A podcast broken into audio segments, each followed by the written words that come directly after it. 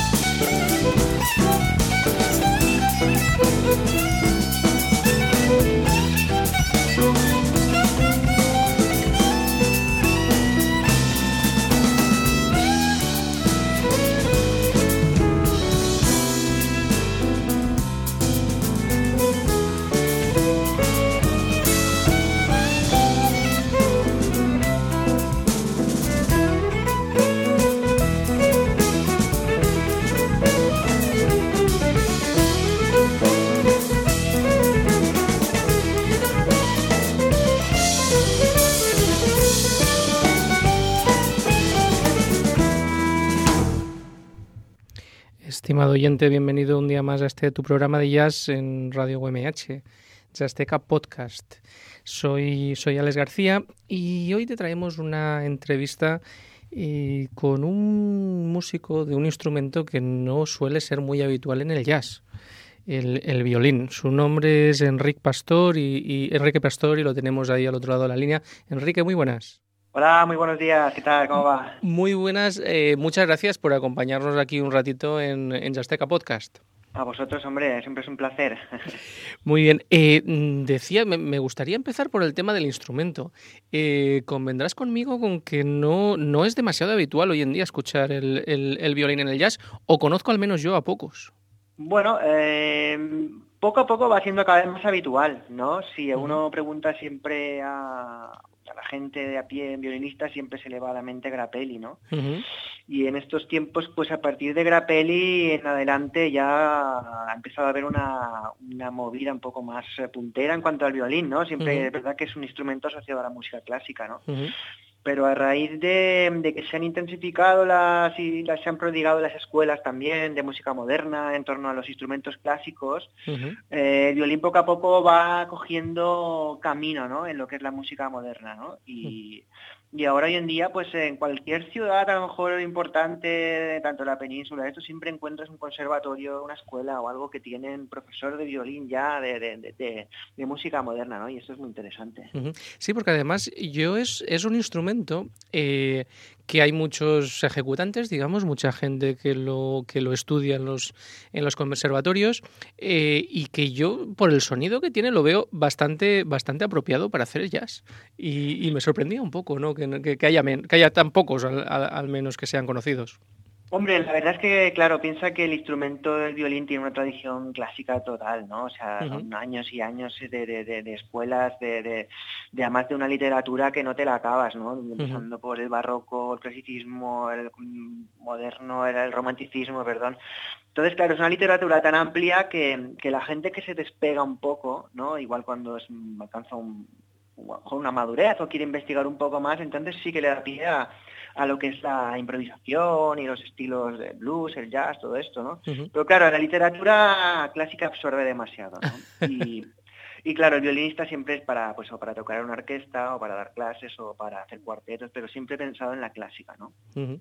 Igual, igual en, otros países sí que está más asociado también a, la, a, la, música o la música tradicional, por ejemplo en Irlanda y tal, sí que lo usan mucho para otra música diferente de la, de la clásica, pero no es el caso aquí en España, efectivamente. Sí, bueno, en España ahora también, yo sé, en Barcelona, en Madrid, eh, hay buenos violinistas también ya de jazz y, y, sobre todo lo tenemos más cerca que es en Francia, ¿no? En Francia ahora hay una escuela muy potente de, violín, ¿no? Que es eh, a través de Didier Lockwood, que fue el alumno predilecto de Stefan Grappelli. Entonces allí ha montado como un conservatorio, una escuela, ¿no? Y, y, la verdad asociada al jazz, no solo del violín, ¿no? De, todos los instrumentos y ya te digo, poco a poco, ¿no? Estamos en el 2015 ya y, y, pues claro, hay tanta variedad de estilos y de fusiones sobre todo, ¿no? Que ahora la gente con un poco de interés y de, inquietud hacia la improvisación, pues, pues, le va dando por esos caminos, ¿no? Háblanos un poco cómo llegas tú al jazz eh, desde el violín. Pues yo llego al jazz porque paralelamente a mi estudio del violín, cuando tenía 16 años, pues también me gustaba mucho la guitarra eléctrica, ¿no? Y me iba mucho mm, la onda de los Metallica y los Megadeth y, o sea, tenía dos mundos paralelos, ¿no? Estaba por un lado con, con Bach y con Beethoven y con Mozart y por otro lado estaba con los Metallica, ¿sabes? Entonces... Tenías una, una, una segunda vida nocturna, ¿no? Sí, tengo una segunda vida, entonces... Ya más adelante ya decidí que me rompía la mano, porque claro, no podía, entre el violín y la guitarra tenía una tendinitis brutal, entonces decidí, pues mira, porque no lo pongo con el violín? Y bueno, la transición, sobre todo la transición, que es lo que más cuesta, ¿no? Porque claro, el toque del jazz y del blues y del swing, el toque es diferente al toque mejor de la música clásica, ¿no? Entonces todo eso es una transición hasta que lo incorporas al instrumento, que es un poco un poquito más complicado, al no tener trastes. Pero luego es eso, la, inquietud y lo que al final todo sale de tu cabeza, ¿no? Si organizas tu cabeza y, te lo ocurras, sobre todo estudias y, te adentras en la improvisación, en la armonía y en los en todos los frases, pues mira, oye, sigo manteniendo esa doble vida, ¿eh? O sea, no te lo digo, pero ahora con mucho más tranquilidad en dejarla solo en un instrumento. Ah, bueno, bueno. Eh, eres profesor del conservatorio en, Mallorca. ¿Ahí enseñas música, música clásica o, moderna? Bueno, aquí estamos en el conservatorio de profesional, yo doy clases de grado elemental y de, grado profesional, o sea, son niños que desde los 9 años hasta los 18 y sobre todo sí, es música clásica, o sea, te digo, está muy arraigada. Ojalá, ¿no? Tuviéramos un espacio para lo que es la improvisación y todo esto. Lo que pasa es que, claro, los niños ya vienen del colegio, después por la tarde conservatorio. Eh, y toda la literatura de clásica ya es bastante difícil porque a lo mejor, yo qué sé, igual en un futuro puede haber una asignatura que sea improvisación, pero de momento lo dejamos en la clásica. Muy bien, muy bien.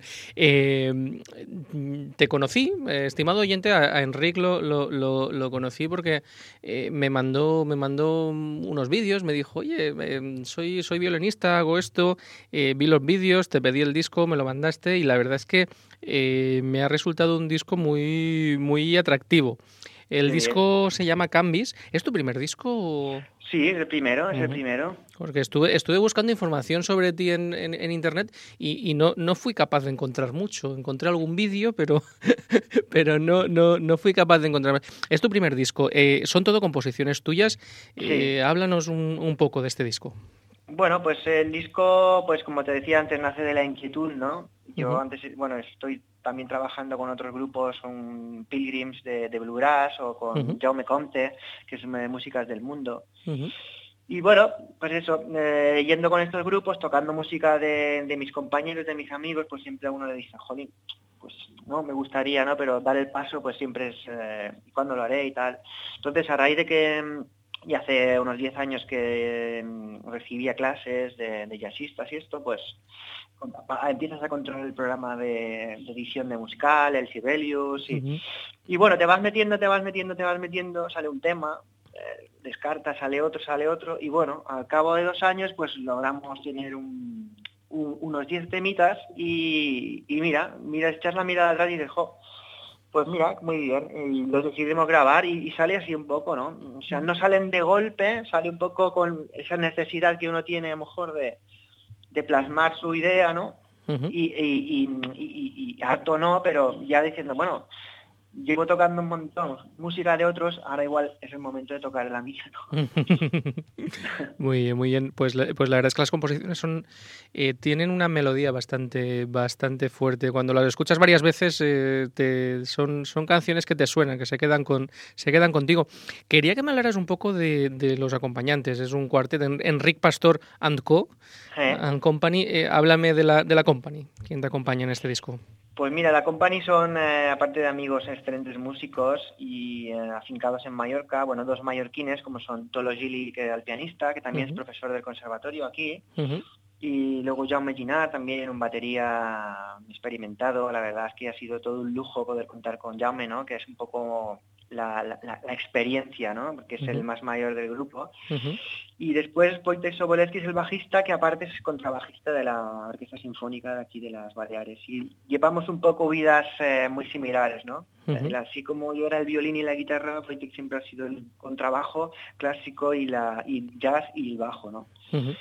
Y bueno, empezamos hace ya unos cuantos años, pues haciendo estándares de jazz, ¿no? Lo típico que cuando empiezas y tal. Y, y mira, eh, años más tarde pues hemos podido montar este cuarteto y la verdad que ya hicimos un concierto el viernes y hubo bastante buena acogida y buena crítica.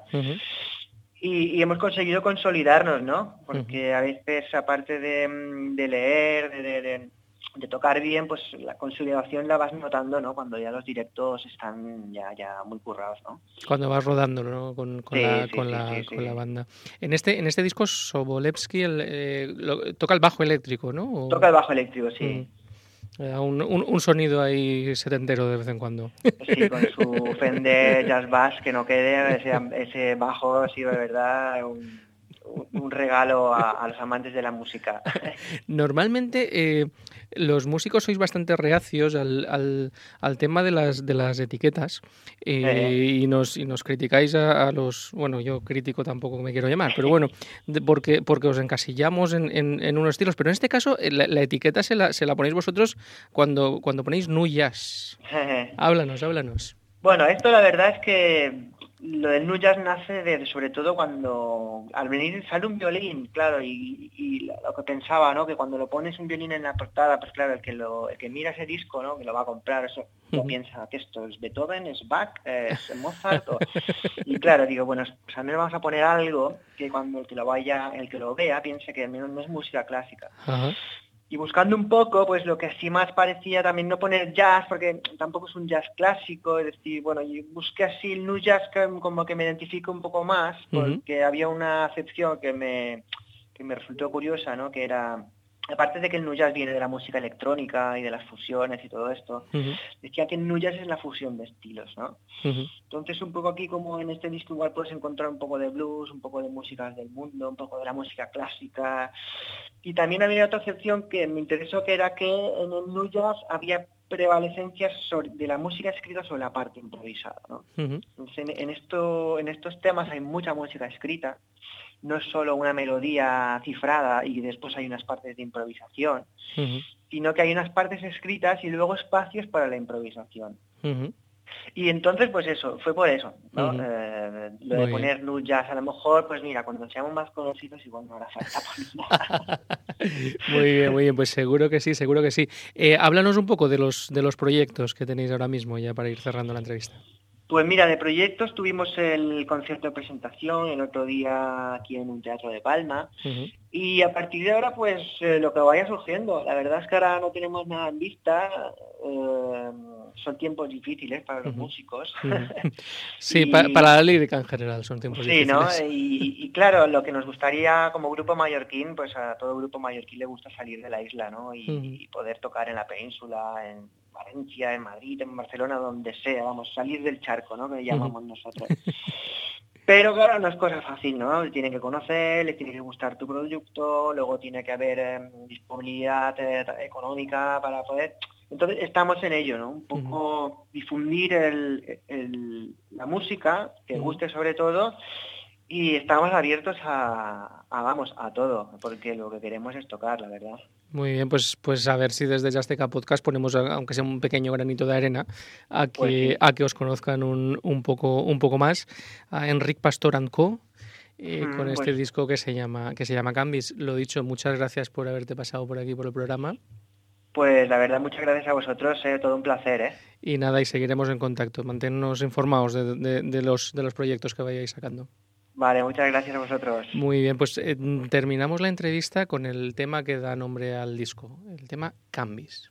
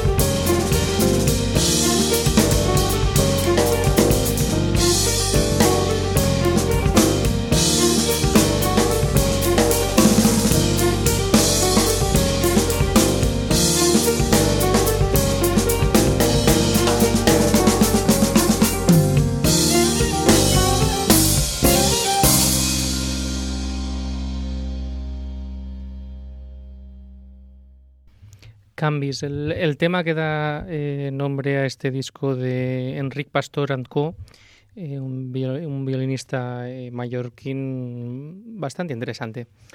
Bien, el resto del programa, y, lo utilizaremos en otros, en otros programas, lo vamos a dedicar a trompetistas. Me apetecía hacer algo de, diferentes trompetistas. y hoy nos vamos a centrar en trompetistas que como líderes grabaron en, en los años 50. Vamos a, a irlo acotando. Eh, vamos, vamos a escuchar los que nos dé tiempo, los que no, los escucharemos en, en, futuros, en futuros programas. Y vamos a empezar por uno de los, de los que a mí personalmente más, más me gustan, eh, que es Clifford Brown. Clifford Brown eh, fue un, trompetista que, que, duró, duró muy poco tiempo, se murió con apenas 25 años con en un accidente de coche, eh, junto con el, pianista eh, Richie Powell, que también está en la grabación que vamos, que vamos a escuchar, que a su vez era hermano de, Bud Powell, el hermano pequeño, eh, pero para el poco tiempo que estuvo en activo en el jazz, eh, fue una grandísima influencia para, para muchos músicos posteriores. Eh, se convirtió en una auténtica referencia del, del hard bop eh, con muy pocos discos editados, obviamente, con esa, con esa edad.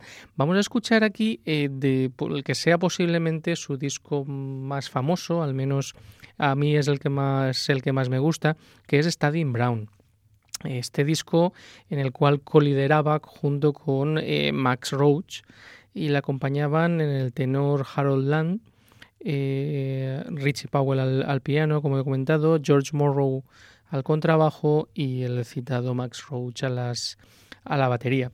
Este es un disco fabuloso de los que de esos que tienes en tu en tu colección en, sitio destacado y que sabes que de vez en cuando debe debe sonar, lo debes escuchar porque porque se lo merece. Ahora escuchar eh, la canción George Dilemma.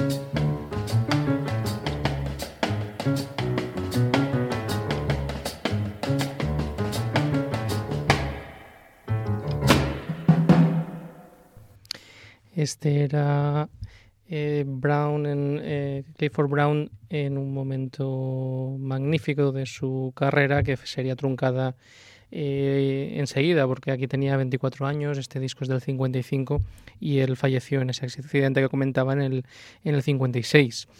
Eh, continuamos con, con, trompetistas, pero en este caso vamos a uno bastante diferente, porque eh, grabó esto que vamos a escuchar en 1957, cuando ya tenía más de 40 años porque, porque Harry Edison, que es nuestro, nuestro siguiente protagonista, eh, digamos que gran parte de su carrera o de lo que fue más conocido fue en la época de las grandes bandas de, las, de, los, años, de los años 30. Eh, Harry Edison eh, estuvo en la, en la orquesta de Count Basie, eh, donde se hizo con el, con el puesto de, primer trompeta enseguida, eh, pues desde casi mediados de los, de los 30 hasta el año 1950, que fue cuando se disolvió esta banda. Y durante los 50 pues estuvo haciendo pues algunas colaboraciones y algún grabó algunos, algunos de sus discos, eh, como este que, que nos ocupa, que se llama Sweets. Sweets, eh, como sabréis, es el, que, el apodo que, tenía, que tenía Harry Edison. Según dicen, bueno, no sé si las malas lenguas o no, la lengua de Elvin Jones, el, batería, dice que era porque siempre estaba rodeado de, de, bellezas femeninas alrededor, que era muy guapete de, joven y, y, por esto sus compañeros le llamaban, le llamaban Sweets.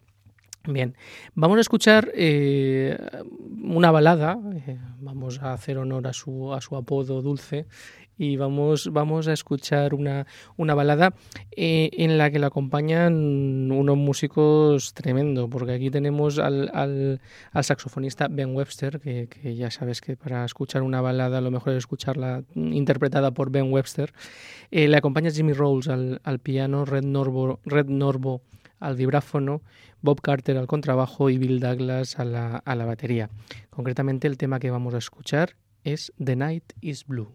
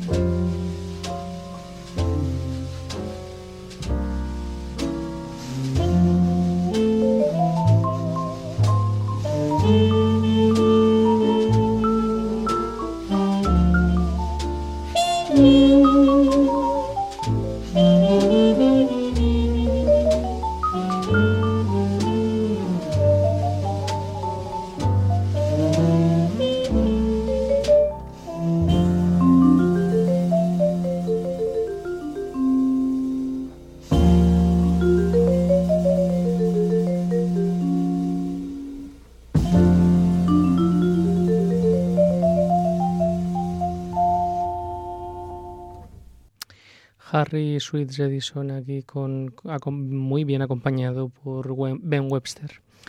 Eh, y bueno, Harry Edison fue muy longevo, eh, pasó de los 80 años sobradamente, eh, pero el que viene a continuación aún lo es más. De hecho, sigue, sigue aún vivo, parece ser, por Wikipedia no he visto que haya fallecido y tiene ya 94 años. se trata de un músico, a ver, voy a tener que reconocer que te he mentido. Ha sido sin querer, vamos, no quería yo, no, no me lo tomes a mal pero es que te he dicho que iba a poner trompetistas y en realidad Clark Terry, que es el músico que vamos a escuchar, eh, lo que toca es el, el fliscorno. Yo sé que tú sabrás perdonarme porque entre un fliscorno y una trompeta tampoco hay tanta gente que sepa diferenciarlo. Pero bueno, en fin, yo seguro, seguro que me perdonas. Bien. Clark Terry, eh, un músico del que Scott Yano, en, en su biografía de en All Music, eh, dice alguien de quien puedes esperar que, que provea felicidad en cada nota de que toca. La verdad es que es de las cosas más bonitas que se le pueden decir a un músico, creo yo. Y con esto eh, vamos a escuchar un tema en el cual Clark Terry estaba acompañado de Thelonious Monk eh, al piano, Sam Jones al contrabajo y Philly Joe Jones, el gran Philly Joe Jones al, al, a la batería. El tema que vamos a escuchar es One Foot in the Gutter.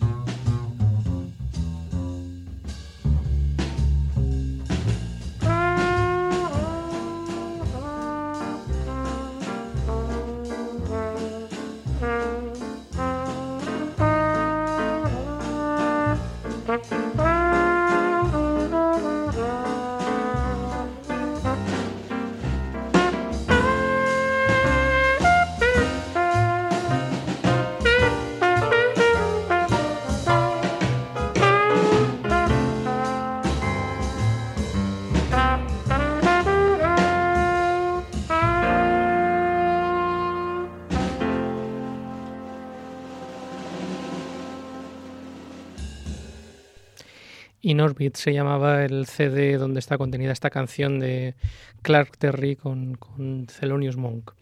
Eh, bueno, y vamos a otro músico que ya va a ser el último que nos va a caber en el programa, eh, que es Roy Eldridge. Roy Eldridge, al igual que Harry Edison, eh, de la época de las big bands, tocó en numerosas big bands, entre ellas la de Jim Krupa, y, alguna otra más. Roy Eldridge, un pionero del bebop, pues, se dice que influyó mucho en Dizzy, en Dizzy Gillespie. Vamos a escuchar de su disco Urban Jazz, una auténtica maravilla de disco con, con Benny Carter, uno de estos que, que la revista Downbeat le daba cinco, cinco, estrellas, su puntuación, su puntuación máxima, en la cual Roy Eldridge y Benny Carter están acompañados por eh, Bruce McDonald al piano, John Simmons al, al, contrabajo y Alvin Stoller a la batería. Vamos a escuchar el, tema eh, Polit Blues, pero antes nos despedimos porque ya no nos da tiempo. Eh, ha sido un auténtico placer el que estuvieras ahí, estimado, estimado oyente. Un día más de Jazzteca Podcast en Radio UMH. Hoy hemos entrevistado a Enric Pastor. Eh, y nada, y hemos escuchado unos cuantos trompetistas, bueno, y un fliscornista, Vale, vale. Incluso es posible que, escuchemos alguna corneta en, este, en esta sección en futuros programas. Eh, soy Alex García y, esto ha sido Jazzteca Podcast. Disfruta del jazz con jazzteca.com y te dejo con Roy Eldridge y el, y el tema Polit Blues.